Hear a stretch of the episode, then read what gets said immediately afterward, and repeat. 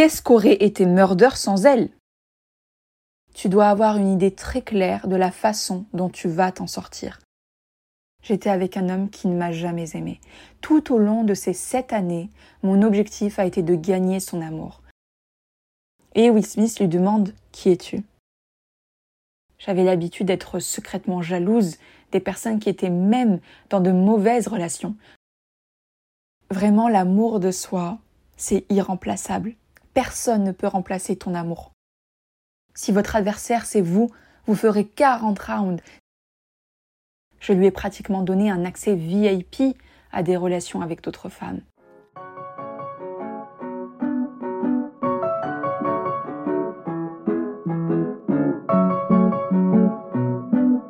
Hola chica, bienvenue sur Nectar Sun, le podcast qui parle d'estime de soi, de double culture et de relations amoureuses.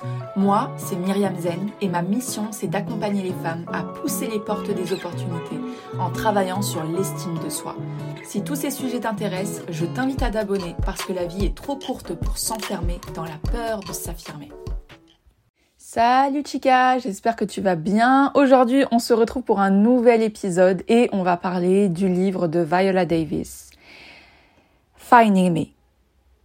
C'est un livre qui m'a saisi, c'est un livre qui m'a retourné, c'est un livre que j'ai lu euh, en très peu de temps, tellement il était passionnant. Je suis restée des matinées ou des soirées à le lire tellement il était bien. J'adore les autobiographies de toute façon, hein. et c'est un peu ses mémoires. Si tu ne connais pas Viola Davis, c'est celle qui a joué euh, dans How to Get Away with a Murder ou qui a joué dans le film, comment il s'appelle Fences. C'est aussi celle qui a fait La couleur des sentiments. Enfin bon, c'est une femme extrêmement brillante et aujourd'hui mon but c'est de t'inspirer à travers son parcours, à travers cette leçon, je crois. Euh, j'ai donc lu son livre il y a quelques mois et j'étais à Buenos Aires à ce moment-là. Je crois qu'il n'existe qu'en anglais. Et je crois en fait j'étais tombée sur une vidéo où elle parlait, c'était une interview d'elle où elle parlait de son livre et j'étais là quoi elle a sorti un livre? Je l'ai immédiatement acheté et je l'ai commencé euh, dès que j'ai terminé euh, le livre d'avant. En fait c'était pas du tout un livre qui était dans ma liste mais en fait c'était un livre coup de cœur. Hein. c'est voilà c'est un livre comme ça. Un de mes films préférés c'est La couleur des sentiments et je sais qu'elle y joue un très grand rôle dans ce film-là. J'ai adoré ce film et c'est depuis ce jour-là que je la suis d'une certaine manière. Puis ensuite, j'ai tout, j'ai regardé tout Murder. J'ai adoré le rôle de la femme forte, indépendante, qui se laisse pas faire, qui se laisse pas marcher dessus, qui gagne. C'était magnifique, mais en même temps fragile, qui a une part d'ombre, etc. J'ai adoré Annalise Keating euh, dans, dans Murder. Et en fait, je me dis, mais Viola Davis, c'est l'une des meilleures actrices Qu'est-ce qu'aurait été Murder sans elle? Je ne sais pas, mais qu'est-ce qu'aurait été Murder si ça, n'avait pas été elle? Je ne sais pas. Enfin, ses interventions sont toujours brillantes, mesurées, elle est intelligente et je la trouve profondément humaine. C'est ça aussi qui fait que j'aime trop trop cette femme et c'est pour ça que quand j'ai su qu'elle avait une autobiographie, je l'ai lue. Alors voilà, on va en faire un podcast. J'en ai retiré cette leçon, donc je vais te lire parfois des passages de ce livre pour que tu comprennes. Et on commence tout de suite avec la première leçon. Toujours un enfant en nous qui demandera de l'attention. Je pense que tu connais le concept de l'enfant intérieur. C'est un concept qui vient euh, de la psychologie analytique, mais aussi qui vient de l'analyse transactionnelle. Et il faut savoir que tout commence, le livre commence avec une scène. Alors, je vais pas te spoiler le livre parce que il y a beaucoup plus de choses qui se passent. Je vais te raconter certaines scènes, mais c'est pas du tout tout le livre. Si tu veux le lire, je, y a aucun problème. Tu peux le lire de ton côté. Je crois qu'il existe qu'en anglais. Tout commence avec une scène quand elle a 8 ans. C'est une enfant et elle se fait violenter par les autres enfants parce qu'elle est noire. Et elle raconte cette scène avec ses yeux de petite fille de 8 ans. Et à la fin de l'école, Viola se fait poursuivre, toujours poursuivre par un groupe de 8 garçons. Et en fait, c'est un genre de rituel. C'est le chapitre commence par courir. Parce que elle ne fait que ça. Elle ne fait que courir. Courir pour échapper à la violence. Courir pour échapper aux insultes. Et parfois, il lui jetait tout ce qu'il pouvait. Il l'a traité de, euh, je, vraiment, je cite, hein, sale, euh, N-word, noir, tu es silette, putain, va te faire foutre. Voilà, vraiment, c'est, c'est vraiment ce qui est décrit dans le livre. Et elle raconte qu'un jour, elle a une conversation sur le tournage de Suicide Squad avec euh, Will Smith. Et Will Smith lui demande Qui es-tu? Qui es-tu Viola? Et elle lui dit Mais qu'est-ce que tu veux dire par là? Je, je sais qui je suis. Et Will Smith lui dit Moi, je serai toujours le garçon de 15 ans dont la petite amie a rompu avec lui. Je serai toujours comme ça. Alors toi, qui es-tu? Et là, c'est le silence. Elle réfléchit, et là, les souvenirs lui reviennent en pleine face. Et elle déballe tout.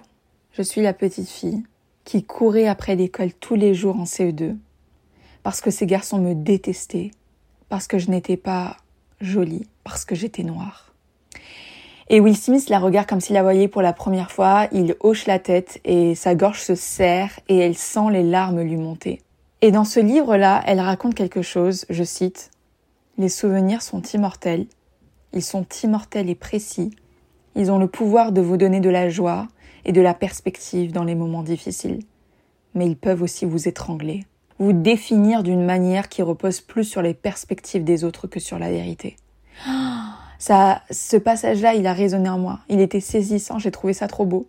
Je répète, les souvenirs, les moments difficiles peuvent aussi vous étrangler, vous définir d'une manière qui repose plus sur les perspectives des autres que sur la vérité. Et oui, la perspective des autres n'est pas toujours la vérité. Le fait qu'on dise de toi que tu es moche, que tu es pas belle, que tu es, que tu es une sale noire, etc., c'est pas la vérité. C'est la perspective de ces personnes-là à ce moment-là. C'est du harcèlement, hein, clairement. Et en fait, je suis tellement confrontée parfois à des femmes qui ont été élevées par des parents narcissiques, qui n'ont fait que leur répéter qu'elles n'étaient rien, qu'elles n'étaient pas assez, etc. Et parfois, ta vie, elle peut carrément changer si tu décides que ce qu'ils disent est vrai ou pas. Si tu décides d'y croire, ta vie aura pris un chemin totalement différent. Et si tu décides que ce n'est pas vrai et que tu reprends le pouvoir sur ta définition, tout change. C'est toi qui décides d'y croire. C'est toi qui deviens une femme en constante manque de validation ou en constante manque d'amour ou en manque d'estime de toi. C'est toi qui décides que ce n'est pas vrai. C'est toi qui prends tes responsabilités pour changer les choses. Réellement. Et l'enfant intérieur, c'est un concept qui dit qu'on a toujours notre petite fille ou notre petit garçon, si tu m'écoutes et que tu es un homme, en nous. Et euh, souvent, quand on n'a pas on a un manque d'estime de soi, vraiment parfois on peut réellement entendre, je vous jure, et c'est tellement émouvant. Je suis en séance, la femme parle, elle parle de ses blessures, elle parle d'un moment de l'enfance, et ça aurait complètement pu être une petite fille qui parle et qui dit ces mots. Vraiment, la petite fille prend cette voix prends ces mots, prends ce ton. Et c'est, c'est dingue. Et si on n'a pas fait la paix avec cette petite fille, qu'on n'a pas réglé ses blessures, cette petite fille viendra toujours sonner la sonnette d'alarme. Et un moment, pour terminer sur cette leçon, Viola, elle décrit une scène avec sa psy qui lui dit Mais cette petite fille a survécu Et là, on comprend que Viola Davis ne veut pas entendre parler de ça. Elle est un peu en mode rejet et c'est super intéressant de voir cette description et au fil du livre, on va voir que elle embrasse cette petite fille intérieure finalement. La leçon numéro 2 que j'ai retirée de ce livre, c'est que la planification de tes objectifs t'amènera au succès. Alors, il y a une scène comme ça dans le livre. Je parle d'une scène, on dirait que je parle d'un film, mais c'est parce que vraiment, il est tellement bien fait, on peut vraiment tellement bien s'imaginer et, se visualiser. Donc, il y a une scène dans ce livre. Viola Davis a 8 ans il vient de se passer quelque chose de tragique dans sa famille. Sa famille qui est hyper, hyper dysfonctionnelle, le papa qui est hyper violent. Et donc tout commence avec une conversation entre les deux sœurs. Et sa grande sœur lui dit Viola, tu ne veux pas vivre comme ça une fois plus âgée, n'est-ce pas demande-t-elle à voix basse. Elle ne voulait pas que la mère l'entende. Viola répond Non, Diane. Et sa sœur lui répond, et c'est là que c'est le plus important, elle lui répond tu dois avoir une idée très claire de la façon dont tu vas t'en sortir, si tu ne veux pas être pauvre pour le reste de ta vie. Tu dois décider ce que tu veux devenir. Ensuite, il faut travailler très dur, a-t-elle chuchoté. Et Viola, elle dit, je me souviens avoir pensé, je veux juste des bonbons. Je ne pouvais pas comprendre l'abstrait. J'étais trop jeune, mais quelque chose dont je n'avais pas les mots, mais que je ressentais, s'est mis à bouger en moi. Qu'est-ce que je veux être? La première graine a été plantée. Et cette scène, encore une fois, elle a été saisissante pour moi parce que ça m'a vraiment fait penser à ma petite fille en moi de 8 ans. Et j'ai adoré ce passage parce que ça m'a aussi fait penser à moi, à la discussion que j'avais avec l'une de mes tantes qui me répétait sans cesse quand j'étais petite. Il faut que tu aies une valise. Et je comprenais pas. Et c'est exactement comme elle dit elle. Je ne comprenais pas l'abstrait. Je ne comprenais pas l'abstrait, le figuré. Mais de quelle valise? Je me disais, mais de quelle valise elle me parle? Ma tante que j'aime tellement. Et aujourd'hui, je comprends. Ce bagage, comme elle le dit, c'est le bagage de sécurité. Elle me disait, il faut que toujours que tu aies ton bagage de sécurité, ton éducation, ta débrouillartise, ton intelligence, ton indépendance, parce qu'on ne sait pas de quoi la vie est faite. Waouh, c'était dingue. Et en fait, ça m'a vraiment fait penser à, à, ça, cette scène de Viola Davis et de Diane, sa sœur. Et puis, Viola, elle rajoute réussir, devenir quelqu'un, c'est devenu mon idée de la vie. J'avais l'impression que la réussite pouvait désintoxiquer la merde. Elle désintoxiquerait la pauvreté. Elle désintoxiquerait le fait que je me sente inférieure, étant la seule noire de Central Falls. Je pouvais renaître en tant que personne accomplie. Je voulais faire mieux que ce que ma mère avait fait. Waouh! Tellement beau, tellement beau, tellement imagé en fait. Il faut savoir que Viola Davis, elle a grandi dans une extrême pauvreté, extrême pauvreté, vraiment, waouh, très très pauvre. Et on en vient à la leçon numéro 3. La majorité d'entre nous sommes nés avec une cuillère d'argent dans la bouche, mais nous ne le savons pas et nous devrions avoir de la reconnaissance pour ça. Vraiment, je me suis rendu compte de ça. Alors, elle dit dans son livre, on s'attend à ce que vous soyez propre, pas à ce que vous soyez célèbre. L'invisibilité de la double appartenance à la race noire et à la pauvreté est brutale. Ajoutez à cela le fait d'avoir faim tout le temps et vous obtenez une situation explosive. Si vous avez faim, vous ne pouvez pas vous concentrer, vous n'avez pas d'énergie, le déjeuner à l'école était notre repas stable et assuré. Les bons d'alimentation que notre famille recevait le premier jour de chaque mois permettaient de faire les courses, mais il n'y avait bientôt plus de nourriture. Lorsqu'il n'y en avait plus, mes sœurs et moi demandions de l'aide aux familles de nos amis et fouillions dans les poubelles pour trouver de la nourriture. Je me liais d'amitié avec des amis dont les mères faisaient trois repas par jour et je me rendais chez eux quand je le pouvais. Une fois, une amie est venue chez nous, et lorsqu'elle a ouvert le réfrigérateur et a vu qu'il n'y avait rien dedans, elle a demandé Vous déménagez? J'ai volé de la nourriture à l'étalage. La dernière fois que j'ai volé de la nourriture dans un magasin, j'avais 9 ans. Ce jour-là, j'ai été surprise en train de glisser un brownie dans mon pantalon, mais je n'ai jamais sorti du magasin parce que le propriétaire m'a crié dessus, me regardant comme si je n'étais rien. Quand j'ai lu ça, ça m'a vraiment euh, fait euh, froid dans le dos parce que la majorité d'entre nous avons grandi avec le frigo plein et on se rendait pas compte à quel point ben, on était juste riche de par ça. Riche parce que on a un toit sur la tête, parce que on a un lit confortable, parce que on a de quoi manger, on n'est pas en sous-nutrition. Et je ne parle pas d'aujourd'hui parce qu'aujourd'hui je pense que la situation a changé et qu'il y a plus de pauvreté dans les pays occidentaux. Ne pas avoir faim, c'est un luxe et pour la plupart d'entre nous, c'était acquis. Et je pense qu'il est bien de se rappeler qu'on a grandi dans de la richesse. On a grandi dans de la richesse. Si tu avais à manger trois fois par jour, tu étais riche. Et ça m'a fait penser à il y a deux mois, je me suis rendue dans le désert de Guajira en Colombie, où il y a la communauté des Wahoo euh, qui vivent, et on se rend vraiment compte qu'on est riche. Hein. on, on se rend vraiment compte parce que ils ne mangent pas à leur faim il y a des bébés qui meurent, euh, pas tous les jours, mais qui meurent là-bas. Il y a très très très très très peu d'eau. On prenait notre douche avec euh, de l'eau, de l'eau qui était très limitée. Et en fait, tu comprends. Enfin, juste d'avoir fait ça pendant deux jours, j'ai compris. Et tous les jours, c'est une gratitude de pouvoir boire de l'eau. Boire de l'eau. Je te jure, là, j'ai un verre d'eau à côté de moi et je me rends compte à quel point c'est une, une bénédiction.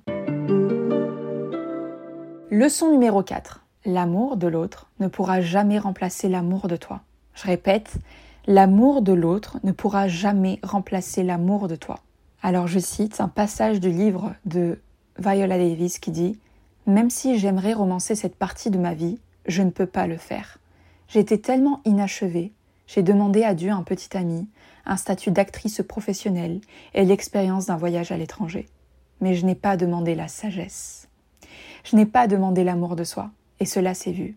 J'étais avec un homme qui ne m'a jamais aimé. Tout au long de ces sept années, mon objectif a été de gagner son amour. Je priais intérieurement, me convainquant que ce serait le jour où il avouerait qu'il ne pouvait pas vivre sans moi. Ce serait le jour où il me regardait et me dirait que je suis belle. Je lui ai pratiquement donné un accès VIP à des relations avec d'autres femmes. Je me sentais chanceuse de l'avoir. C'est dire à quel point j'étais abîmée. Il ne se souvenait jamais de mon anniversaire, de mes plats préférés, de Noël, de la Saint-Valentin. J'étais plus intéressée par les marques extérieures de réussite que par le sentiment intérieur d'être chez soi avec un homme, le sentiment d'appartenir à soi-même. Il n'était pas un grand petit ami, mais je n'exigeais rien de lui. Je n'ai pas créé de limites, je ne lui ai pas appris comment me traiter. Je n'étais donc pas la meilleure des petites amies. Elle continue avec ça.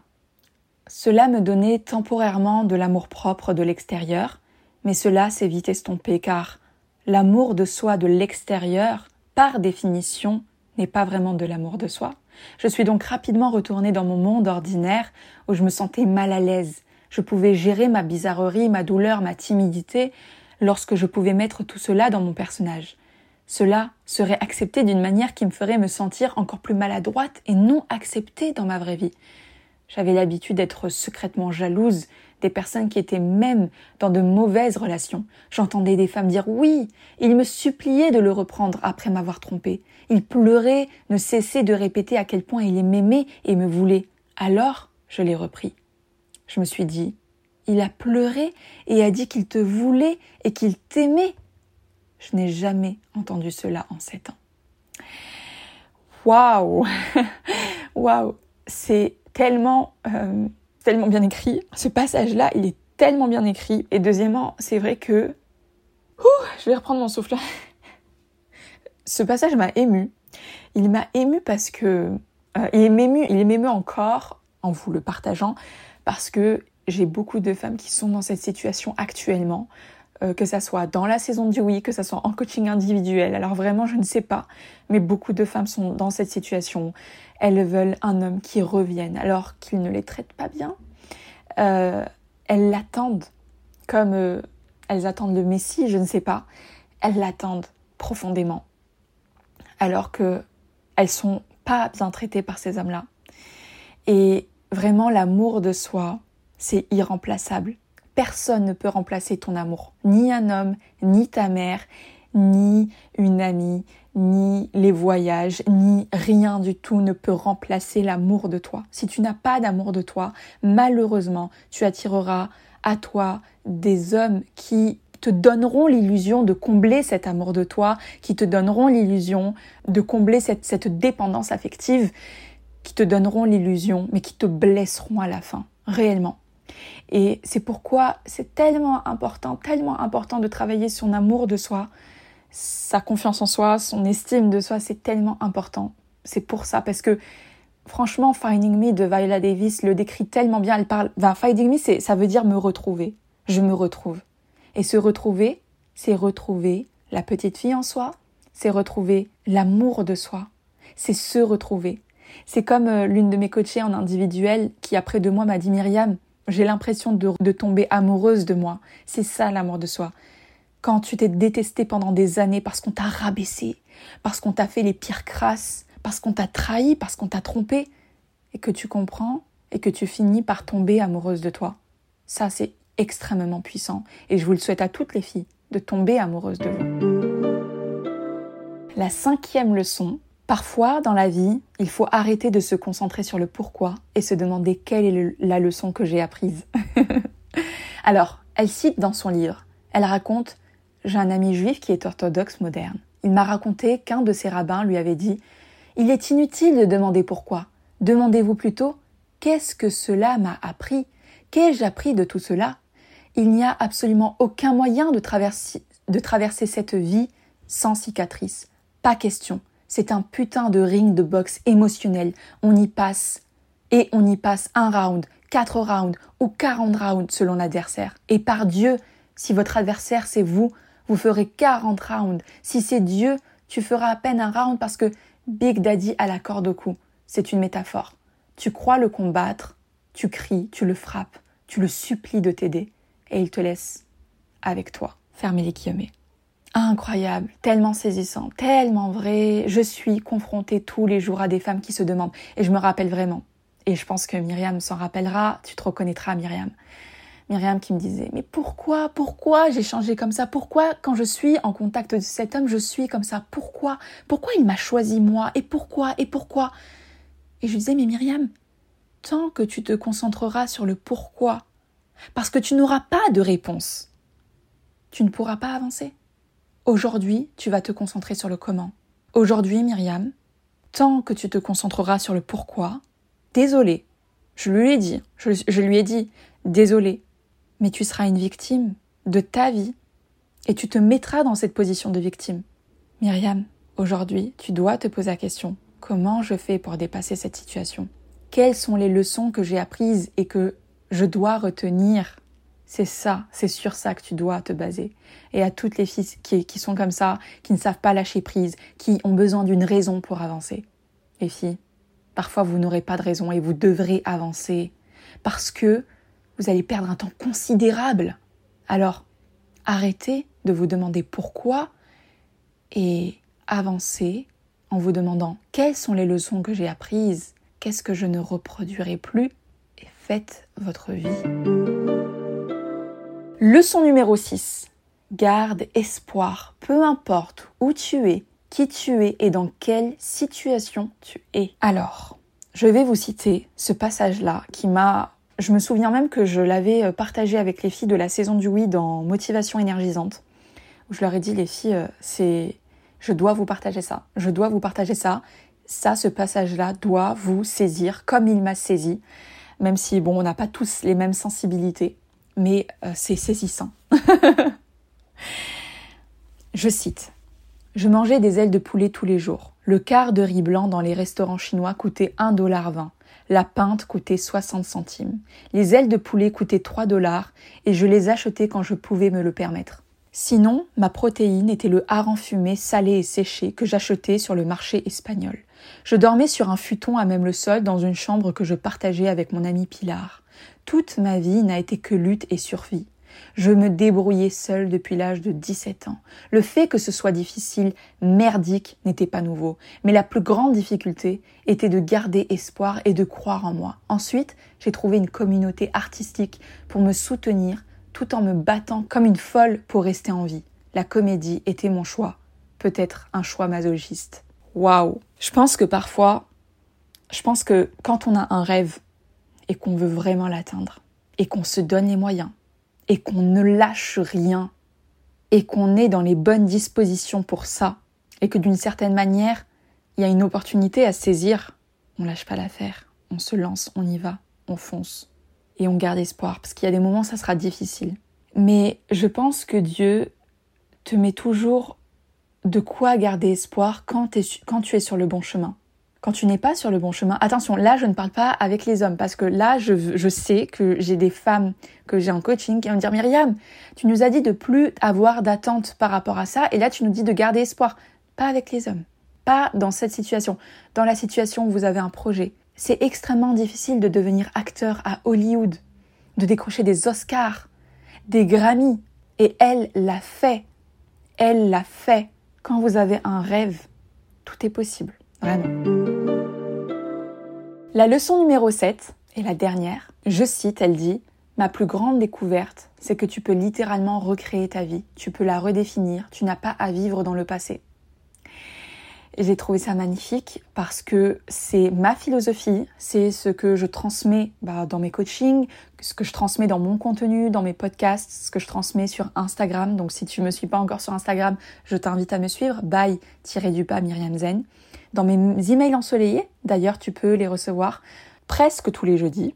J'envoie un email ensoleillé où je partage des conseils, euh, où je partage énormément de valeurs, ou parfois je me confie aussi parce que c'est là où je peux me confier, où je me sens bien pour me confier. J'aime écrire, donc euh, j'aime écrire, j'aime enregistrer, j'aime créer. Et donc c'est là que tu peux me rejoindre. Parce que oui, le contenu, ce contenu que je fais, c'est pour que tu puisses redéfinir ta vie. Tant que toi, tu ne prendras pas tes responsabilités en te disant c'est ma vie, je peux en faire absolument ce que je veux, ce que je veux, moi, aujourd'hui, ce que je veux, je peux le faire, tout est possible. Tout est possible. J'ai vu des choses incroyables dans ma vie, tout est possible. Je vous promets que tout est possible. Donc toi aussi, tu peux carrément redéfinir ta vie. Ça va pas se faire du jour au lendemain.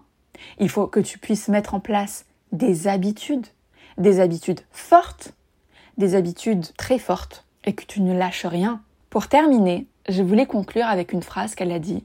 C'est mon élixir, je n'ai plus honte de moi. Tout ce qui m'est arrivé m'appartient. Les parties qui étaient une source de honte sont en fait mon carburant de guerrière. Oh, tellement beau, tellement saisissant. Non, franchement, ce livre, je le recommande. Si tu aimes lire les autobiographies, si tu aimes Viola Davis, si euh, tu veux être inspiré, je te le recommande parce que il y a tellement plus de leçons. Euh, ça, c'est juste une toute petite partie, mais elle parle euh, de son mariage, elle parle des violences qu'elle a subies quand elle était petite, elle parle du racisme, elle parle du monde d'Hollywood, des films, d'acteurs qu'elle a rencontrés. C'est tellement beau, c'est franchement c'est magnifique, je le recommande, il est trop beau ce livre. Je voulais vous inspirer par rapport à ça. Donc euh, j'espère que tu as apprécié, que tu as aimé ce podcast. Si tu as aimé, n'hésite pas à mettre 5 étoiles, à laisser un avis sur Apple Podcast parce que ça m'encourage, ça aide le podcast à se faire connaître et je pense qu'en tant que créateur, on aime avoir des retours pour savoir si on est sur la bonne voie ou pas. Comme dans tout de toute façon, je pense. Ça permet d'être encouragé et de faire encore plus de bons contenus. En tout cas, merci infiniment de m'avoir écouté et je te dis à très bientôt. Hasta luego